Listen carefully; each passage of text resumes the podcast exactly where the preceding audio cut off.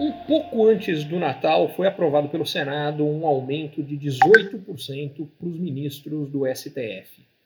Recentemente, há uma semana, esse aumento foi sancionado pelo presidente Lula.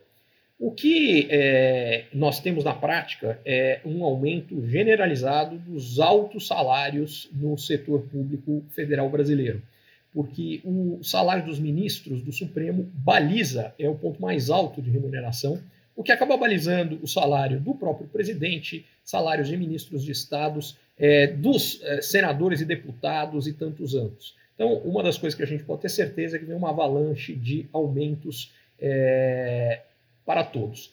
O que é muito questionável é que, recentemente, o governo passou é, um grande aumento, um, estouro do teto de gastos, justificando com é, aumento de gastos com Bolsa Família.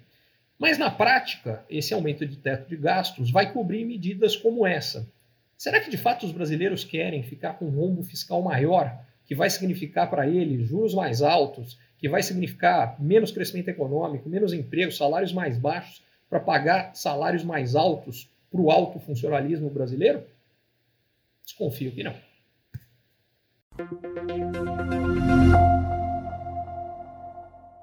Curtiu esse conteúdo? Assine para receber quando cada um dos próximos for publicado.